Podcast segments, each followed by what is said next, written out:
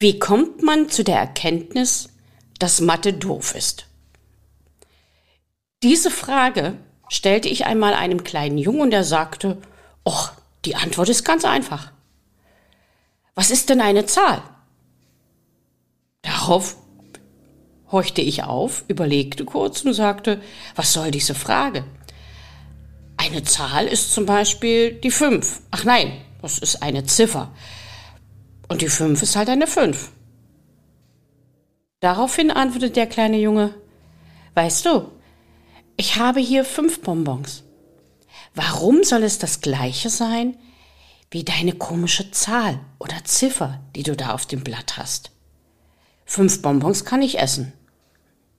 Diese Zahl nicht. Ich war platt. 75 Prozent aller Eltern sagen, sie haben zu wenig Zeit für ihre Schulkinder und machen sich deshalb Sorgen. Doch nicht mehr lange.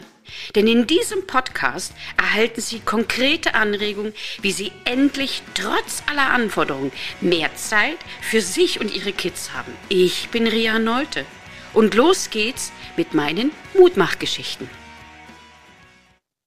Und nach so vielen Beobachtungen in meinem Matheunterricht auf dem Gymnasium und einer Gesamtschule stellte ich fest, dass es vielen Kindern so geht. Die Kinder sind verzweifelt, sie tappen im Dunkeln. Und die Lehrer sind verzweifelt, weil die Kinder es nicht verstehen. Und mein heutiger Gast hat sich auf dem Weg gemacht, Licht in dieses Dunkel zu bringen. Ich begrüße ganz, ganz herzlich Petra Wimber. Hallo, Dr. Rino. Herzlichen Dank für die Einladung. Ich freue mich, dass ich da sein darf.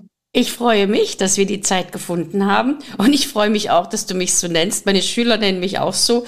Aber ansonsten bin ich ja äh, Ria Neute oder Rino, die Mutmacherin. Aber wir können bei dem Namen bleiben. Ich finde das total cool. Nein, Ria ist auch gut. ist etwas kürzer. Ja. Liebe Petra, ein bisschen hört man es an der Sprache äh, oder am Dialekt du kommst oder du arbeitest jetzt in der Schweiz. Ist ja, genau. Mein Dialekt ist leider immer noch recht bayerisch eingefärbt. Meine Heimat liegt äh, eben im Süden von Deutschland und äh, trotz vieler Jahre im Ausland und jetzt auch in der Schweiz hört man es einfach immer noch. Aber ich gebe mir Mühe mit dem Hochdeutsch. Ich verstehe es wunderbar und es ist auch schön, wenn man immer mal so eine andere Blume im Blumenstrauß hat. Wenn man so ein buntes Gemisch von uns hört, finde ich das total klasse, weil Sprache ist ja auch in der Entwicklung und das ist wie so eine Melodie. Das ist, finde ich eigentlich total sehr schön. Petra, du sagst über dich, du bist seit 20 Jahren Lehrerin aus Leidenschaft. Das sage ich über mich auch. Aber mhm. woran machst du das fest? es ist einfach so dieses Denken und Leben als Lehrerin. Für mich ist äh, das Lehrerdasein nicht einfach ein Beruf, dass ich sage, ich gehe jetzt von acht bis fünf in die Arbeit und äh, fünf gehe ich nach Hause und der Beruf ist weg, sondern Lehrerdasein lebt man eigentlich rund um die Uhr. Die Gedanken sind immer irgendwie bei den Kindern und immer so diese Suche, wie kann ich den Kindern das Lernen besser, schöner, einfacher, freudvoller gestalten. Und es ist einfach mehr auch eine Berufung nicht nur ein Beruf. Ja. Ich glaube, das ist ein unwahrscheinlich wichtiger Satz. Lehrer sein ist eine Berufung und kein Beruf. Und wenn man den wirklich nur als Beruf nimmt, dann arbeitet man sehr schnell über die Köpfe der Kinder hinweg, ist nur dabei, seine Arbeit zu erledigen. Aber Lehrer sein ist auf keinen Fall eine Arbeit erledigen. Lehrer sein ist mit Herz, und Seele, mit dem gesamten Körper dabei zu sein, wenn man anderen jungen Menschen etwas erzählen möchte. Eigentlich bringen wir ihnen nichts bei, wir erzählen nur indirekt, wie wir unser Leben gestalten. So sehe ich das. Was ist deine Auffassung vom Lehrer sein? Also ich habe den Kindern immer gesagt, ich kann ihnen eigentlich nichts beibringen. Sie lernen müssen die Kinder selbst. Ich kann Ihnen nur Wege aufzeigen, ich kann Ihnen Tipps geben, ich kann Ihnen Material geben. Aber wenn das Kind nicht die Bereitschaft hat, etwas zu lernen, dann, dann sind wir in der Schule machtlos. Und das ist der Schlüssel meiner Meinung nach zum Lernen, ist die Bereitschaft und die Neugier aufs Lernen.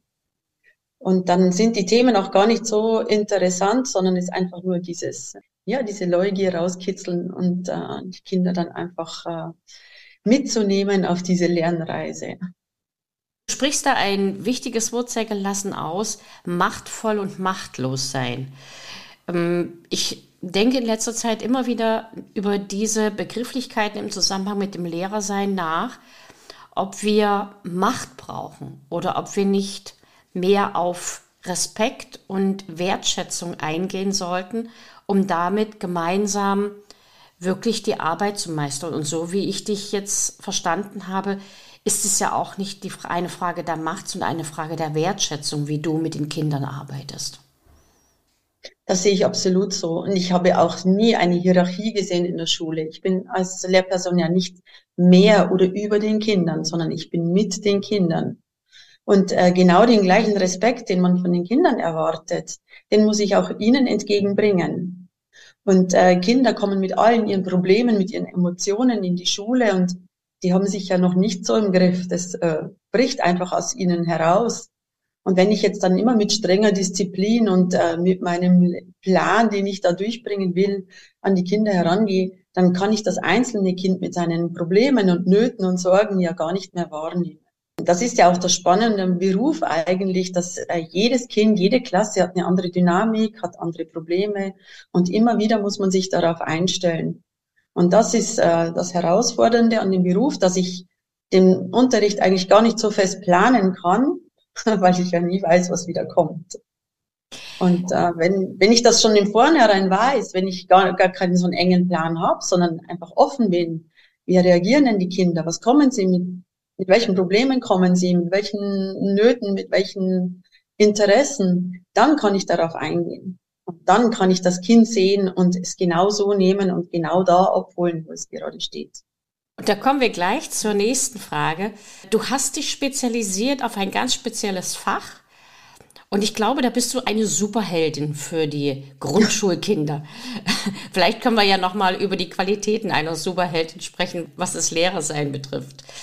Ich bin auf dich aufmerksam geworden, weil ich auf LinkedIn plötzlich ganz seltsame kleine Bausteine gesehen habe, mit denen Kinder total fasziniert gespielt haben und mit denen man sehr interessante Dinge machen kann. Und ich wollte natürlich unbedingt wissen, was das ist. Und deshalb bin ich auf dich gestoßen.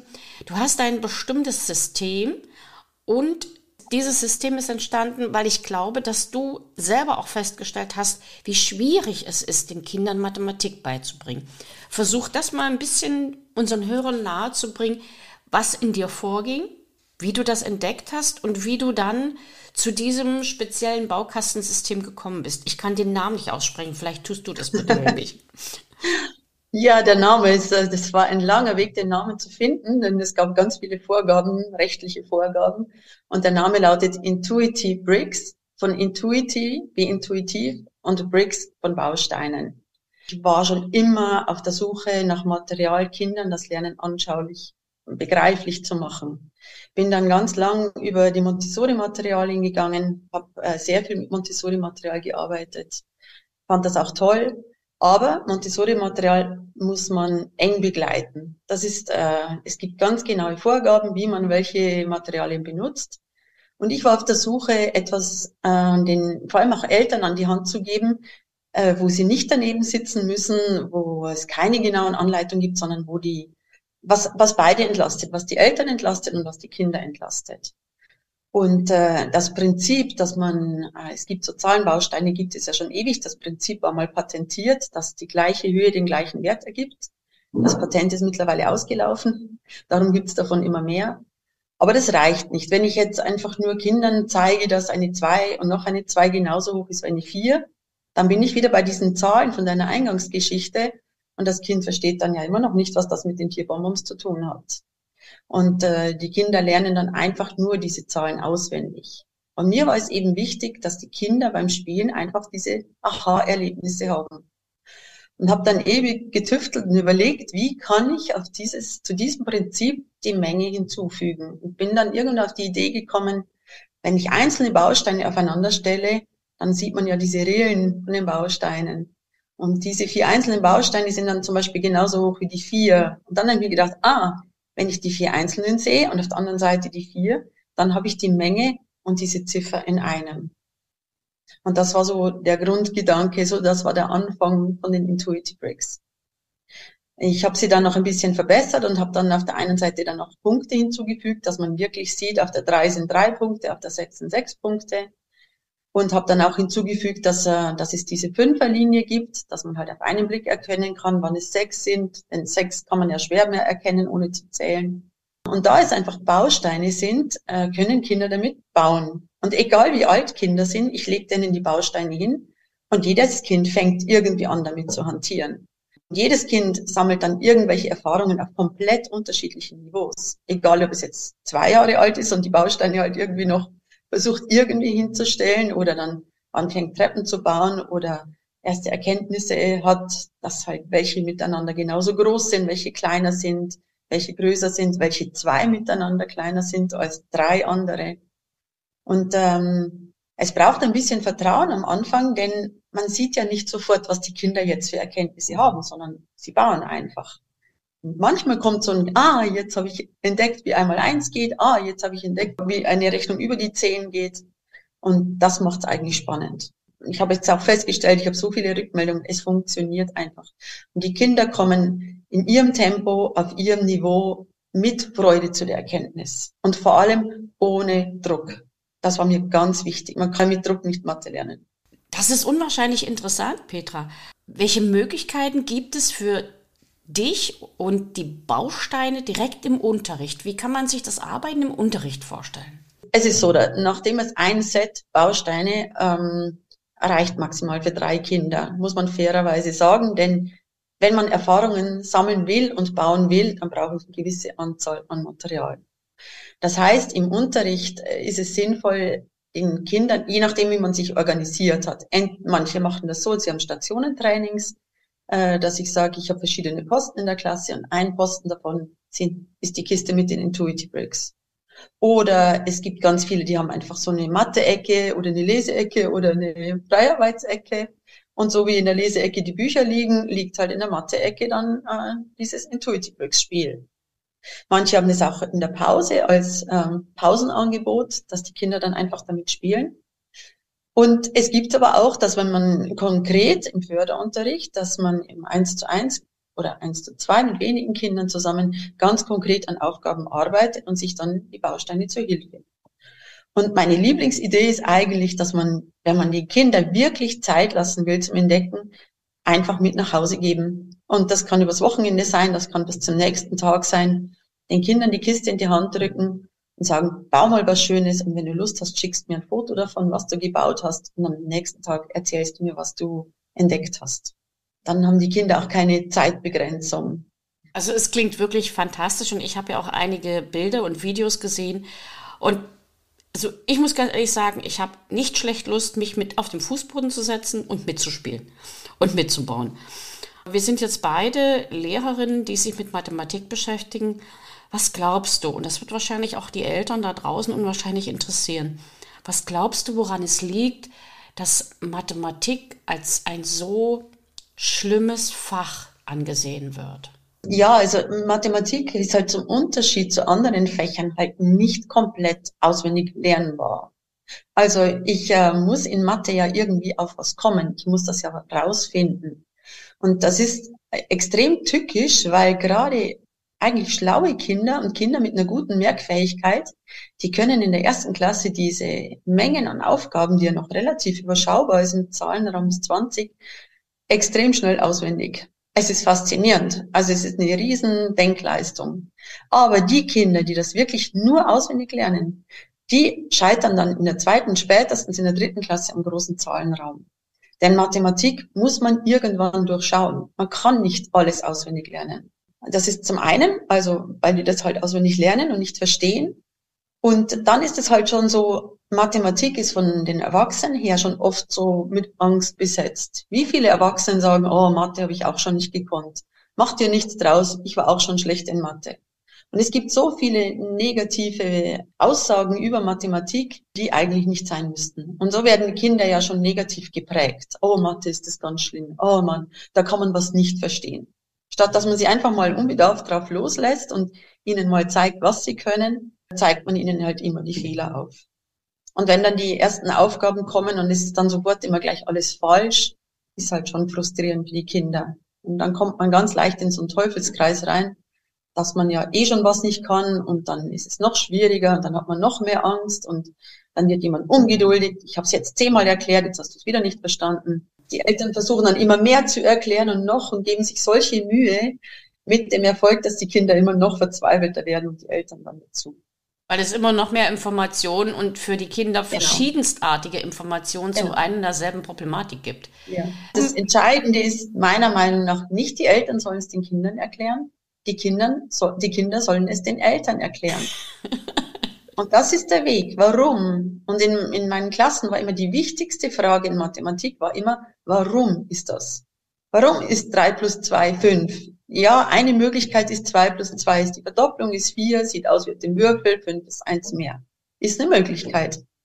Oder ein anderes Kind sagt, ja, drei plus drei ist sechs, ist auch einfach. Ich nehme eins weg, ist es fünf. Und bei komplizierteren Aufgaben gibt es natürlich dann noch viel mehr Rechenwege. Und wenn die Rechenwege anerkannt werden, dann bekommt das Kind auch Selbstvertrauen. Wenn ich dem Kind aber dann sage, hey, du, dein Rechenweg ist auch ungeschickt oder der ist ungünstig oder der ist falsch, das hört man ja auch oft, der ist falsch, weil man ihn ja in der Schule anders lernt, dann verzweifeln die Kinder, weil sie es nicht verstehen. Sie haben ja eine Lösung gefunden und die Lösung ist ja auch richtig. Und warum soll es dann falsch sein? Und dann kommt der Frust. Das ist so ein wichtiger Fakt, den du hier ansprichst. Ich merke das immer wieder und es kommen aus der Grundschule, ich habe ja Kinder ab der siebten Klasse, Kinder zu mir, da wundere ich mich dann immer, die diskutieren mit mir über den Weg und dann sage ich, das hast du richtig gemacht, das ist in Ordnung, ist zwar ein anderer Weg als meiner, aber das passt. Ja, welchen Weg darf ich denn in der Arbeit benutzen? Ist eine, ja, welchen? Deinen. Deinen, der dir am schnellsten oder am besten passt. Ja, aber das ist doch nicht ihr Weg. Ich sage, du sollst doch nicht nach meiner Fassung lernen, du sollst lernen, wie, du sollst lernen, wie du es hinkriegst. Und da bin ich immer total erstaunt und versuche das rückzukoppeln, dass sie aus der Grundschule kommen und sagen, nee, nur der Weg der Lehrerin, den sie vorgibt, ist richtig. Und da frage ich mich, liebe Lehrerin, liebe erwachsene Menschen, wir gehen alle unsere speziellen Wege, wir sind alle einmalig, wir sind einzigartig. Nicht nur im Aussehen, auch im Denken. Klar denken viele in ähnlichen Bahnen, aber es gibt Kinder, die denken ganz anders. Und wenn sie dann auf das richtige Ergebnis kommen, ist es doch in Ordnung. Es gibt dieses wunderbare Lied, aber ob ich über Oberammergau oder ob ich über Unterammergau komme, ist doch egal. Und genau so ist es. Ich glaube, da ist noch ein ganzes großes Stückchen Weg zu gehen, den aber nicht die Kinder gehen müssen, sondern den wir Lehrer gehen müssen oder gehen dürfen. Nämlich Kinder wirklich als einzigartig anzuschauen, anzusehen und sie dort abzuholen, wo sie sind.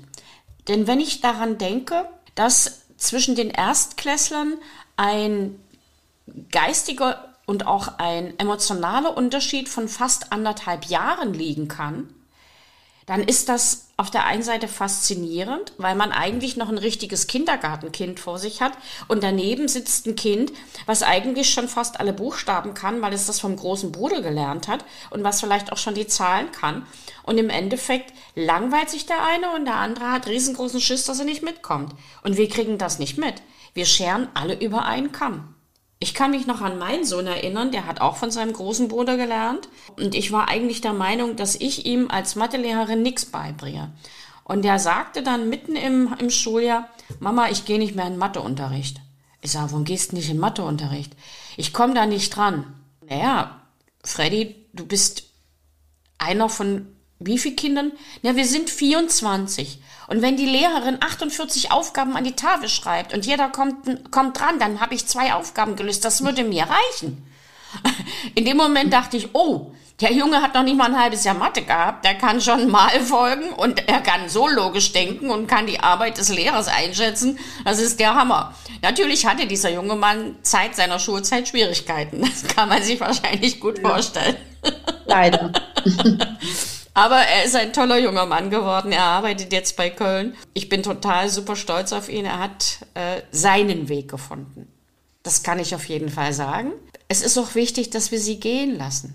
Und zwar wirklich gehen lassen, dass sie sich entfernen können und dass sie ihren Weg gehen können. Und das ist so eine ganz, ganz wichtige Sache, die ich erst so in den letzten Lehrerjahren verstanden habe. Ähm, ich bin jetzt über 40 Jahre Lehrer, aber auch ich lerne tagtäglich dazu und ich bin froh, dass ich diese Zeit habe. Das ist so ein Punkt. Ich habe das auch ganz oft Kindern gesagt. Du lernst nicht nur von mir, ich lerne auch von dir. Und dann schauen sie mich immer mit großen Augen an und können sich gar nicht vorstellen, wie kann ein Erwachsener von einem Kind lernen. Aber doch, man kann von jedem Menschen was lernen. Ich sage da immer dazu, das ist Reverse Mentoring. Das ist so eine meiner Arbeitssäulen. Ich erkläre das den Jugendlichen ab der siebten Klasse und auch die gucken mich mit großen Augen an.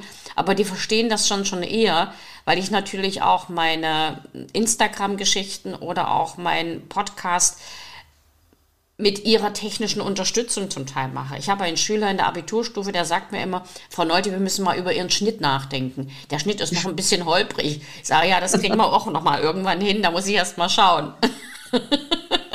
und dann lasse ich mir immer so ein ja. bisschen was erklären und manches klappt, aber manches klappt noch nicht. Das sind Jugendliche eben wesentlich schneller, weil sie intuitiver auch diese Technik lernen. Und das ist natürlich auch wunderschön. Wir haben immer Angst, wenn wir auf den Knopf drücken, dass was passiert und dass das Teil explodiert. Den ja, Kindern ist das eigentlich wurscht, die machen das einfach.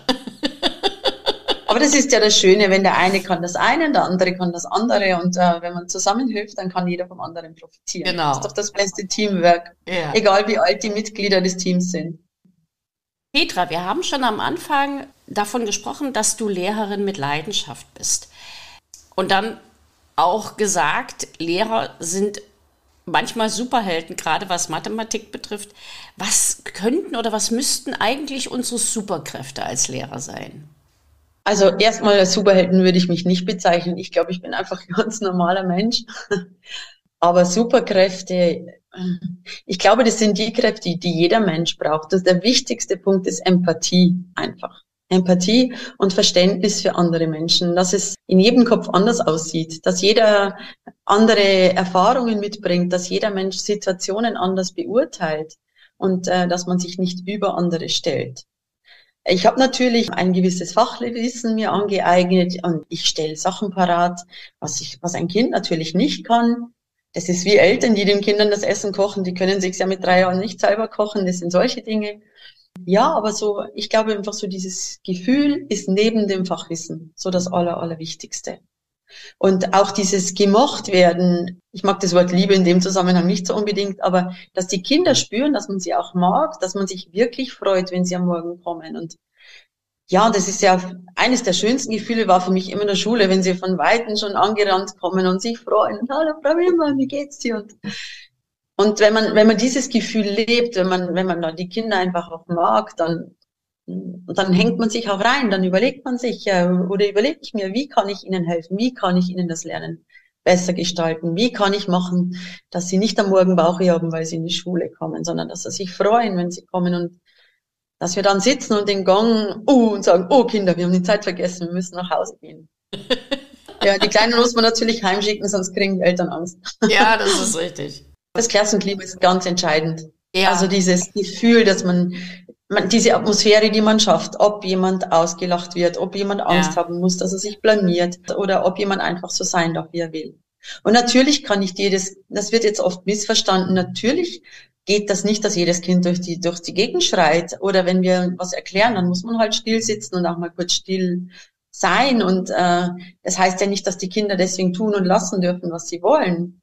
Aber man kann das ja auch in der, in der Gemeinschaft, also ich sage, ja, was, was passt denn jetzt nicht? Wenn wir jetzt gemeinsam lernen wollen, was brauchen wir dafür? Mhm. Und das brauchen auch die anderen Kinder. Und, äh, und dann kommen die ganz von selber drauf. Die merken das ja von selbst, dass wenn alle rumschreien, dass dann keiner lernen kann. Und wenn man es geschafft hat, dass sie neugierig sind, dass sie lernen wollen, und ich bin absolut überzeugt, alle Kinder wollen von Geburt auf lernen, sonst könnte keines laufen oder sprechen. Richtig. Dann reißen sie sich auch zusammen und wollen das ja dann auch. Und wenn mal was schief geht, wenn mal wieder irgendwie jemand dazwischen gequatscht hat oder wenn wieder jemand laut gekichert hat im falschen Moment oder da kann man ja auch mitlachen oder sagen, hey, komm, jetzt müssen wir aber weitermachen, jetzt ist es wieder gut. Man muss ja deswegen nicht alles durchgehen lassen. Aber die Art und Weise ist es. Das, das macht das Klima aus. Und dann, wenn Kinder entspannt sind und keine Angst haben müssen, dann ist auch die Tür zum Lernen weit offen. Es sind also immer wieder die gleichen Ebenen. Das eine ist aus meiner Perspektive immer wieder diese Ebene des, der unmittelbaren Aktion. Und das kann man ja auch an der Zahl sehen. Eine Zahl, also fünf Bonbons sind eben erstmal nur fünf Bonbons. Und mit denen kann man etwas anfangen. Und die nächste Ebene ist eine erste Abstraktionsebene. Da geht es um das Miteinander oder es geht um Vergleichbarkeit und um Wertung. Und dann kommt die höchste Ebene der Abstraktion, nämlich das Anwenden auf etwas Neues, etwas anderes oder etwas, was nicht mehr unmittelbar mit dieser Menge zu tun hat, sondern mit, mit einer allgemeinen Erklärung oder eben der allgemeinen Darstellung mit diesen, sag mal, bildhaften Symbolen, die ja die Zahlen sind. Und das immer miteinander vergleichend und runterbrechend. Einmal vom ganz Konkreten zum Abstrakten oder vom Abstrakten zum Konkreten. Und diesen Weg müssen wir immer wieder gehen, egal ob es die Mathematik ist, ob es die Sprache ist, egal ob es das Miteinander ist. Äh, wenn wir Kinder in der Schule oder in dem Kindergarten nicht beibringen, eine bestimmte Zeit still zu sein, wenn man einem Märchen oder einer Geschichte oder auch einem Lehrstoff zuhören mhm. möchte, dann wird es irgendwann in der Oper niemanden mehr geben, der leise ist. Also das ja. sind so diese kleinen, sag mal, ich sage Applikationen oder Beziehungen, die sich daraus ergeben. Und wenn ich jemanden sagen höre, nee, die Kinder sollen nicht und man kann nicht, dann darf er auch davon ausgehen, dass er irgendwann im Kino oder im Theater oder auch in der Oper niemanden mehr hat, der mit ihm leise ist. Liebe Petra, also zum Schluss eine ganz kleine Frage. Wenn du nochmal die Möglichkeit hättest, deinen Weg zu wählen, welchen Weg würdest du gehen und wo siehst du dich in fünf Jahren? Also ich gebe zu, ich wollte eigentlich nie Lehrerin werden. Das war irgendwie so die Notlösung. Ich wollte alles bloß nicht mehr lernen. Ich habe die Schule gehasst. Und äh, irgendwann war ich dann mit der Schule fertig und äh, habe keine Lehrstelle gefunden, dachte ich, was machst du jetzt? Dann sagt meine, Lehr meine Schwester, du machst, magst doch Kinder, mach doch Lehramt. Und dann habe ich gedacht, okay, mache ich halt Grundschullehrerin.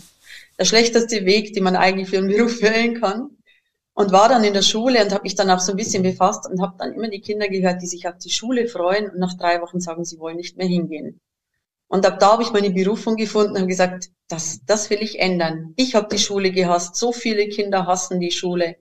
Das, Lernen ist so etwas Tolles. Das muss anders gehen. Und habe dann vom ersten Tag an mein Ziel dran gesetzt, dass die Kinder, die zu mir in die Klasse kommen sollen, gerne kommen. Das war auch so, es war lange Jahre so. Ich war wirklich sehr gerne Lehrerin und bin dann eben leider krank geworden. Habe so oft in der Schule gefehlt, dass ich keine Klasse mehr übernehmen wollte und habe mich dann eben auch entschieden für diesen Weg mit den Intuitive Bricks, mich selbstständig zu machen und auf andere Weise den Kindern zu helfen. Mein Zukunftsplan ist einfach, ich würde sehr gerne weiter da Intuitive Bricks verbreiten, die größer machen. Ich habe auch so einen Traum, irgendwann mal so einen Mathe-Raum einzurichten, wo Kinder einfach, statt dass sie am Spielplatz gehen, kommen sie zu mir in den Mathe-Raum zum Mathe spielen. Und äh, das wäre so ein Traum von mir. Und wenn ich zurückblicke, ja, ich glaube, ich, hab, ich würde einen ziemlich ähnlichen Weg wieder gehen. Ich habe sehr früh die Montessoris getroffen in meiner, in meiner Lehrerlaufbahn, war sehr dankbar dafür. Die haben mir so viel Alternativen gezeigt, wie man auch anders mit Kindern umgehen kann. Ja, bin eigentlich sehr, sehr dankbar, dass ich so viele tolle Klassen haben durfte und so viele tolle Kinder. Das möchte ich schon fast als Abschiedswort stehen lassen, zusammen mit einem Ideal, ein bisschen ironisch gemeint, mhm. was man sich als Mathelehrer vorstellen könnte. Das habe ich vor kurzem im Internet gefunden, das fand ich total witzig. Der Mathematiklehrer will wissen, wie viel ist 2 plus 2? Das Rechengenie aus der Klasse meldet sich und antwortet 5 inklusive Mehrwertsteuer. 0, wenn der Taschenrechner nicht funktioniert. Und 4, wenn man gar keine Fantasie hat. Stimmt. Auch dann, wenn man über Mathematik lacht, kann Mathe Spaß machen. Und mir hat diese Zeit mit dir unwahrscheinlich viel Spaß gemacht. Ich fand es sehr inspirierend und ich glaube auch meine Zuhörer finden es sehr inspirierend. Und wenn ihr da draußen Interesse an den Steinen von der Petra habt, dann schaut einfach in die Show Notes beziehungsweise auf ihre Internetadresse. Liebe Petra, vielleicht kannst du noch mal ganz kurz die Internetadresse nennen. Mhm. Also für Deutschland ist das www.intuitibricks.de und Bricks hinten mit einem X. Denn es gibt noch eine zweite Seite für die Schweiz, die ist dann hinten CH und da werden manche dann umgeleitet. Äh, die kannst du auch noch nennen. Ich werde überall ja? auf der Welt gehört, okay. auch in der Schweiz, relativ viele Menschen. Und vielleicht Aha. hört sich das dann jemand bei dir an. Ja, klar, die Schweizer Seite ist www.intuitivebricks.ch. Ich bedanke mich ganz, ganz herzlich bei dir. Es war ein sehr tolles, ein sehr inspirierendes Gespräch. Und die Sache mit dem Matheraum, die kenne ich schon im Zusammenhang mit André Stern. Der hat ja diesen Malraum in Paris. Mhm. Könnte eine tolle Idee sein. Ich würde sagen, mhm. wir bleiben dran, oder? Auf jeden Fall. Träume kann man irgendwann verwirklichen. Und das war sie schon wieder. Die extra Portion Mutmachgeschichten. Und wie immer, ich freue mich auf Ihre Rückmeldung an podcast.rino-story.de.